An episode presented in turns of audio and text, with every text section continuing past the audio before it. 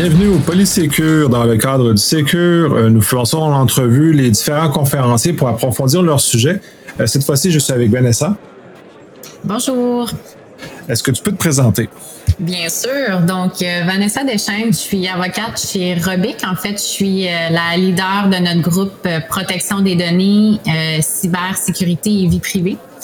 Donc, euh, ben, le nom le dit de lui-même. Essentiellement, je travaille dans le domaine de la protection des renseignements personnels. Donc, euh, j'assiste les entreprises là euh, pour les aider à implanter, si on veut, les bonnes pratiques au sein de leur organisation pour être conforme aux lois. Super intéressant et super d'actualité en plus. Tu es venu au Sécure présenter sur Privacy by Design. Est-ce que tu peux nous faire un aperçu de ta présentation? Oui, tout à fait. En fait, j'ai fait un survol du Privacy by Design, lequel est un concept qui est pas si nouveau que ça, euh, qui date du début des années 90, mais dont on n'entend plus parler dans les dernières années parce que ça a été repris dans certaines lois justement en matière de protection des renseignements personnels. Donc, j'ai fait un survol de qu'est-ce qu'est le Privacy by Design. C'est euh, un concept qui se décline en sept grands principes. Donc, j'ai parlé de ces différents principes-là et euh, j'ai aussi donné des exemples euh, concrets de comment on peut implanter euh, les principes du privacy by design au sein de nos organisations, puis un peu qu'est-ce que ça mange en hiver, tout ça. Est-ce que tu peux nous lister les, les 17 principes en question? Bien sûr. Donc, vous allez voir, les principes sont à très, très haut niveau et peuvent sembler redondants. C'est normal. Donc, soyez pas surpris. Le premier principe, c'est d'être proactif et non réactif. Donc, évidemment, le but du Privacy by Design, c'est d'implanter euh, des mesures pour prévenir, donc euh, d'être en amont et non d'être en mode réaction. Euh, ensuite, le deuxième principe, c'est la vie privée ou la protection des renseignements personnels par défaut. Donc encore là, quand on pense par défaut, c'est euh, dès la, la, la création d'un produit, d'un nouveau service, on doit vraiment avoir ces éléments-là en tête au niveau de la, de la conception de nos technologies, de l'architecture d'entreprise, etc. Le troisième principe, euh, qui est assez similaire, c'est la protection de la vie privée intégrée dans la conception. Le quatrième principe, en français, bon, se traduit un, peu moins bien qu'en anglais, là, parce que c'est un, concept à la base anglophone, mais je le traduirais comme la pleine fonctionnalité. Donc, on dit une somme positive et non nulle. Ce qu'on veut dire par là, c'est que si on met en place des éléments de protection de la vie privée, protection des renseignements personnels, on est capable de le faire sans que ça soit au détriment d'autres fonctionnalités. Donc, on est capable de trouver un peu une approche, euh, vous m'excuserez l'anglicisme, mais win-win. Donc, euh, autant que ça soit fonctionnel, que ça soit attrayant, euh, que ça soit en respect des lois. Le cinquième principe, c'est la sécurité de bout en bout, donc vraiment la sécurité de l'information, donc la protection des données tout au long du cycle de vie de l'information. Comme on le sait, l'information a un cycle, c'est-à-dire de sa collecte à sa destruction. Donc le Privacy by Design veut vraiment qu'on prenne en considération là, tout euh, le, le, cheminement que va faire l'information.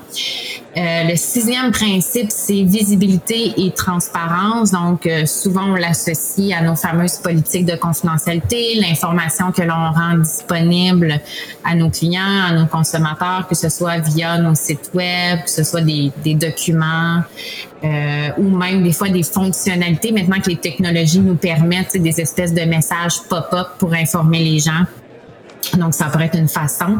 Et le septième et dernier principe, c'est le respect de la vie privée de l'utilisateur euh, en restant centré en fait sur l'utilisateur. Donc, c'est vraiment de mettre les droits des individus, les préoccupations des, des individus au cœur euh, du développement de ces produits et services-là.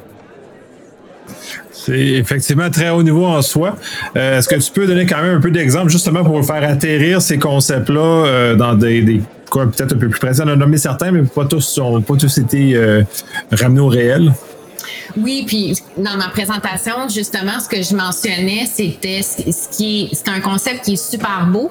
Personne n'est contre la vertu, euh, mais effectivement, c'est à très haut niveau et ça devient une des raisons, en fait, pourquoi c'est pas tant utilisé que ça, ou tant que connu que ça au sein de nos organisations, c'est justement parce que ça peut être difficile d'implantation. Puis je m'explique.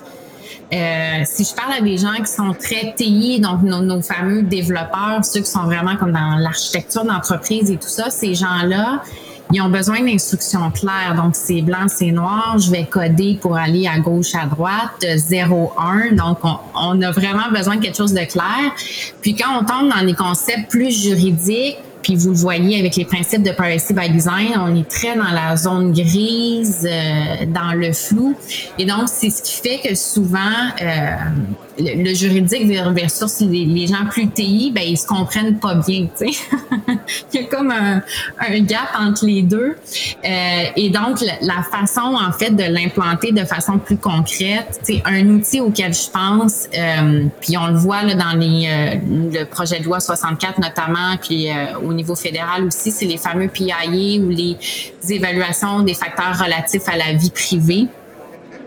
Donc, en ayant ces évaluations-là, euh, dès le départ, euh, une espèce de checklist, lorsqu'on lance un nouveau produit, par exemple, je donne un exemple, on développe une application mobile, mais c'est de se poser les questions. Donc, avant même de la développer, c'est de se dire, OK, à qui je m'adresse? Quels sont les, les, renseignements que je vais collecter? Pourquoi je vais les collecter?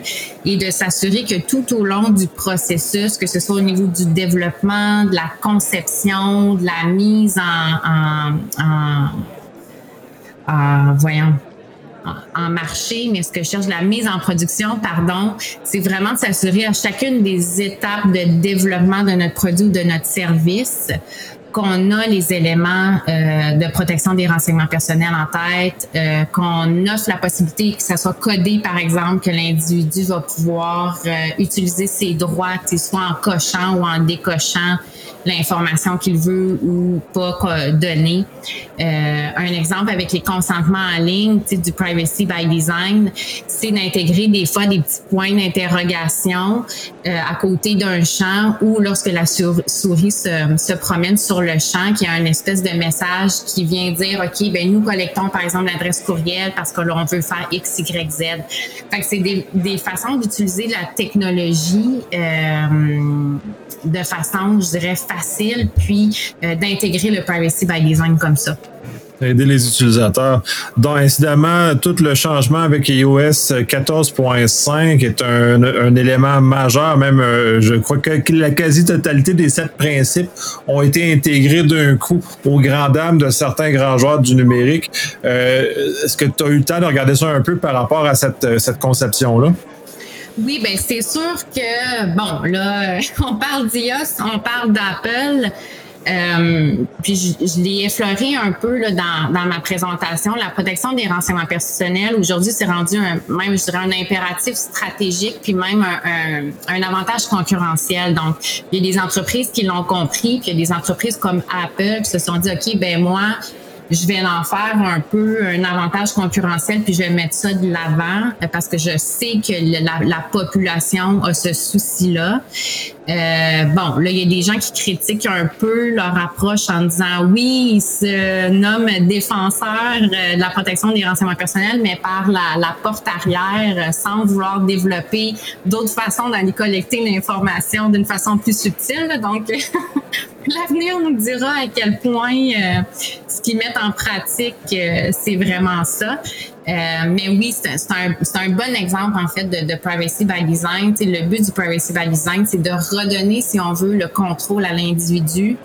Donc, euh, une approche comme on voit avec iOS où on doit systématiquement demander à l'utilisateur s'il consent à ce qu'on utilise euh, ses, ses, données GPS, son micro, etc. Euh, c'est un exemple parfait là, de, de concept, là, de ce concept-là. Oui, donc toutes les fiches maintenant là, de, d'informations qui expliquent qu'est-ce qui est recueilli sur chaque utilisateur par chaque application, c'est euh, particulièrement intéressant de commencer à les, à les consulter. Là. Je suis allé avoir quelques-unes sur, euh, sur mon appareil et des fois c'est un peu étonnant tout ce qui vient euh, puiser dans, dans, dans, nos vies. Est-ce qu'on autorise de façon explicite ou implicite par rapport à ce genre de choses?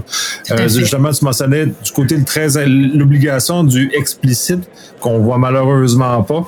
y a-t-il des, des, des stratégies que tu, tu proposes? J'imagine que tu, tu, tu, conseilles des gens là-dessus aussi, des compagnies là-dessus. Tu veux dire au niveau du explicite d'être plus transparent ou ben, d'aider les, les, concepteurs à, intégrer ce genre de choses-là, de, les Là, on, l'a vu avec iOS le fait, mais dans, ta pratique, quel genre de conseils tu peux donner à des entreprises justement pour aider à cheminer vers ces sept principes-là? Oui, ben moi souvent ce que je dis là, c'est drôle parce que les entreprises souvent sont réticentes parce qu'ils pensent que s'ils sont transparents ou s'ils donnent cette information là ou à leurs clients ou aux consommateurs, ben ils ont peur de leur faire peur. Euh, donc il y a des gens qui sont un peu réticents. Puis finalement, ce que les statistiques nous démontrent, autant en matière de protection des renseignements personnels que dans le domaine du marketing, c'est que l'utilisateur plus souvent qu'autrement, il va être ouvert à donner son information. Fait le, le, le consommateur, c'est pas qu'il veut pas donner son information. Ce qu'il veut, c'est savoir pourquoi il la donne, puis il veut être informé dans le fond. Et donc, euh, ce que je dis souvent à mes clients, c'est ayez pas peur, soyez transparent. Puis euh, finalement, les entreprises restent surprises que euh, lorsqu'ils amènent cette transparence-là, puis ils prennent le temps de, de mâcher aussi l'information. Le but, c'est pas de d'écrire ça de façon tellement technique que la personne ne comprenne pas plus. On n'a pas atteint notre but. Donc, quand on prend le temps d'expliquer cette information-là, ben étrangement, ou ben, en fait pas étrangement, mais, mais tant mieux, c'est que le client, le consommateur, il, il va la donner cette information-là parce que finalement, il comprend pourquoi il la donne, puis il comprend que pour lui aussi, il y a un bénéfice à donner cette information-là. Très intéressant. Euh, est-ce que les, départements marketing se présentent comme étant des euh, adversaires, disons, dans, ce contexte-là et, comment ça se représente? Ben, c'est une bonne question je te dirais oui et non dans ce sens où, puis tu sais, moi j'ai vu le discours évoluer euh, dans les dernières années. En toute honnêteté, euh, les secteurs de marketing, personnellement, c'est des gens avec qui j'ai pu avoir dans le passé des discussions houleuses parce qu'effectivement, euh, c'est des gens qui voyaient beaucoup l'aspect euh, légal comme un empêcheur d'avancer, un empêcheur d'innover, de, de, de développer la marque, etc. Euh, puis finalement, on se rend compte qu'en bout de ligne, tout le monde veut la même chose, c'est-à-dire que vous ayez un conseiller juridique qui vous aide à l'externe ou à l'interne. Ce qu'il veut, c'est protéger l'entreprise, il veut vous, assurer, vous assurer que vous soyez conforme et tout ça. Il veut le bien de l'entreprise.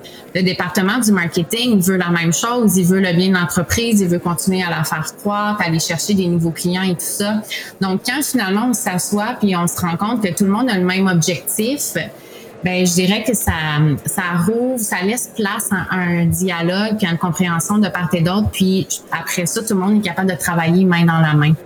Donc, euh, fait je pense vraiment que souvent c'est une, une mauvaise perception de l'un de l'autre là. Donc, euh, puis de plus en plus, les gens en, marketing sont euh, au au courant de ces nouvelles normes-là. Puis même souvent, c'est eux qui arrivent avec des, des, façons de faire euh, super innovantes, puis ou qui vont nous suggérer un langage moins juridique, mais justement beaucoup plus accessible pour le consommateur. Parce que ça aussi, ça a été reproché dans les dernières années.